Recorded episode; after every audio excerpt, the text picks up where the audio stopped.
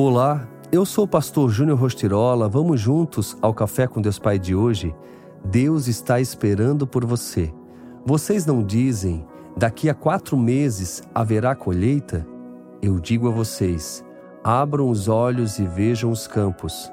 Eles estão maduros para a colheita. João 4,35. Uma parte muito importante da vida é a colheita pois ela é o fruto de um trabalho anterior que envolveu o plantio de sementes, o cuidado com o solo e o zelo pelas condições de crescimento e desenvolvimento. Diariamente, todos nós temos lançado sementes, por mais que não seja literalmente no solo. Precisamos saber que nossas palavras e atitudes podem ser comparadas a elas.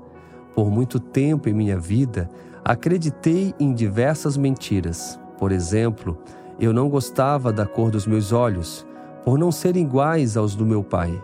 E isso me entristecia muito, porque eu acreditava que não era amado por ele por não ter sua aparência. Essa, entre tantas outras sementes ruins, acabaram encontrando terreno fértil no meu coração e geraram danos, muitos danos. Jesus no versículo que lemos, faz uma alerta aos seus discípulos. A salvação havia chegado e essa notícia deveria arder no coração de cada um, a ponto de ser compartilhada. Quando você assiste a um bom filme, não passa a recomendá-lo aos outros para que passem por essa mesma experiência? É um princípio importante receber, celebrar e repartir.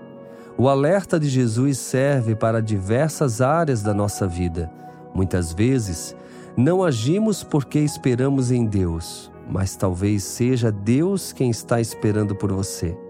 Nosso compromisso não é somente olhar os campos para que o crescimento continue se expandindo, mas também arregaçar as mangas e pôr as mãos no arado para que as nossas sementes lançadas caiam em boa terra e possam frutificar. Deus tem um destino extraordinário para a sua vida. Pense nisso. E a frase do dia diz: Quem é bem-sucedido sabe receber, celebrar e repartir. É tempo de repartirmos aquilo que estamos recebendo. Por isso eu estou aqui, repartindo aquilo que Deus tem me entregado.